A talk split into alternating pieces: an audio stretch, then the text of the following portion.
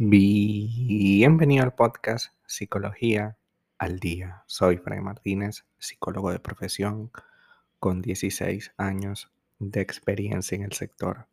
Como pudiste ver en el título de este episodio, hoy vamos a hablar un poco acerca de cómo reconocer si estás o no en una relación manipuladora.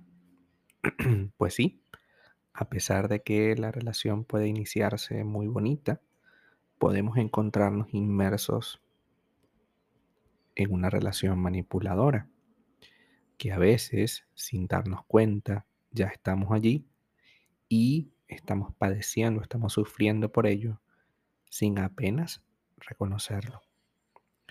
También puede pasar que estés plenamente consciente de que estás dentro de una relación manipuladora sin embargo, no eres capaz de tomar la decisión de dar el paso y dejarla. Incluso puede haber situaciones en las que nos pongamos una venda en los ojos y dudemos si estamos o no en una relación de este tipo.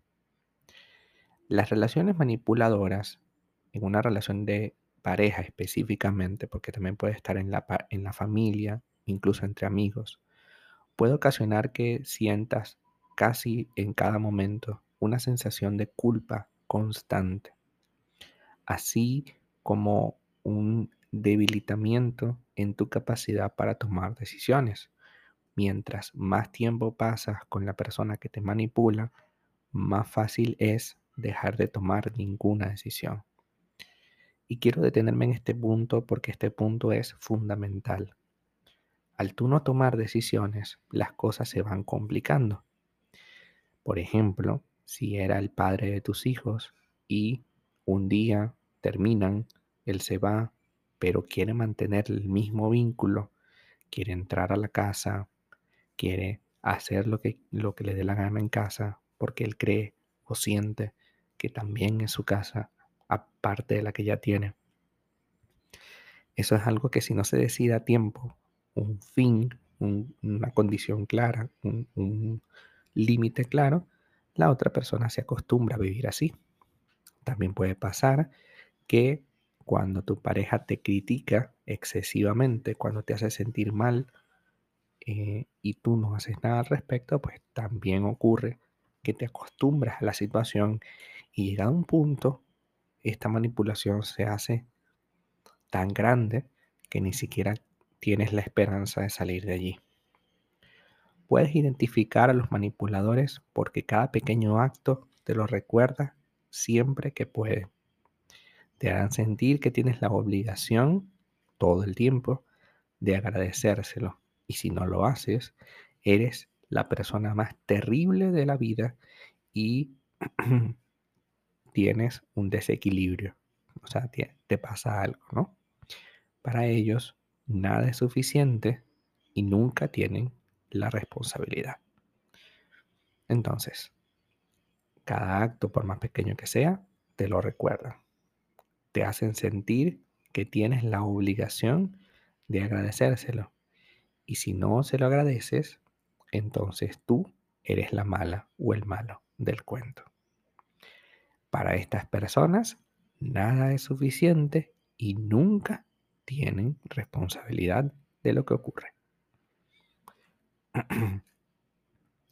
Eh, los manipuladores sacarán mucho provecho de tu inseguridad para controlarte. A veces tomarán pequeñas cosas que le habrás dicho en alguna ocasión y te las van a devolver en forma de pregunta o comentario. Claro, a mí sí, a mí sí me vas a reclamar, no como a tu expareja que nunca lo hacías. Claro, yo sí tengo que pagar por, pero tú nunca has hecho esto por nadie y así, ¿ok? Claro, como yo soy el hombre, claro, como yo soy la mujer, entonces tú quieres tal cosa conmigo. Lo cierto del caso es que la idea de este personaje es controlarte a través de esta pequeña inseguridad o gran inseguridad que puedas sentir. Incluso si la inseguridad tiene que ver con el miedo al abandono, pues también él o ella explotará esa sensación de inseguridad, de, de vacío que sientes. Y tratará de decirte cosas como si no haces tal o cual, me voy. Amenazar con irse sin irse es una forma de manipular. Y ciertamente, si tú eres insegura o inseguro con el tema de que te dejen o que te abandonen, pues por supuesto que le vas a decir que sí a todo lo que te diga. Le vas a decir que sí porque no quieres que te abandone y no quieres sentir que te abandonaron.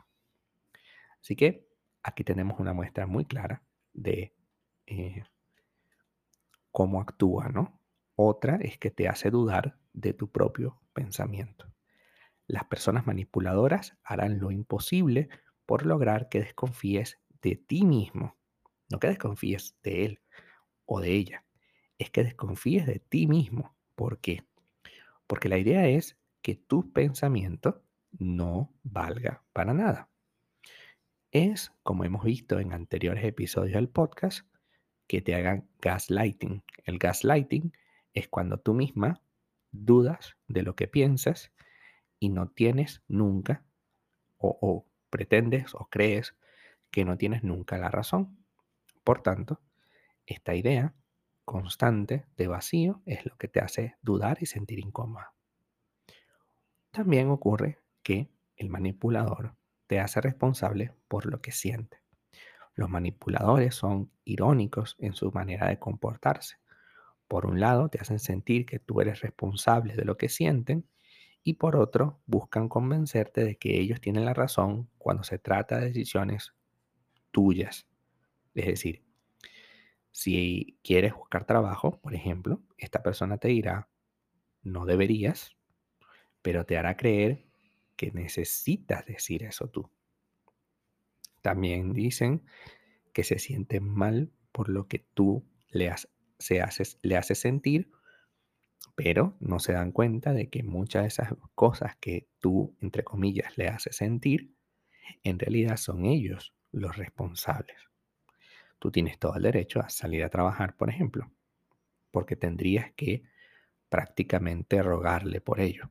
No tiene sentido, pero eso ocurre muchísimas veces. Muy bien. Y finalmente, un manipulador cree eh, que ellos eh, son los únicos que te hacen feliz. Si estás en una relación manipuladora, es muy probable que seas infeliz. Y ellos, contrario a lo que tú sientes, ellos piensan que te hacen feliz todo el tiempo, de que estás dichosa de estar con ellos y que cuando tú te imaginas otra cosa o tratas de salir de la relación, eh, para ellos resulta algo como muy ofensivo, ¿no? O sea, ¿cómo se te ocurre? Si tú conmigo la pasas genial, pero no. Una de las primeras cosas que nos hacen ver que estamos en una relación manipuladora es cuando tú no te sientes feliz. O sea, por más que aparentemente no está pasando nada, tú no te sientes que esto es algo real. Y es un punto que tienes que evaluar. Esto no es real, esto no se siente bien, esto me hace infeliz, tengo que tomar una decisión. Hasta acá nuestro episodio del día de hoy. Muchísimas gracias por quedarte aquí hasta el final. Si deseas saber más sobre mi contenido, www.fraymartinez.com. Para consultas online, www.fraymartinez.com. Y también sígueme en mi Instagram, arroba fraymartinez20. Muchísimas gracias y hasta el próximo episodio.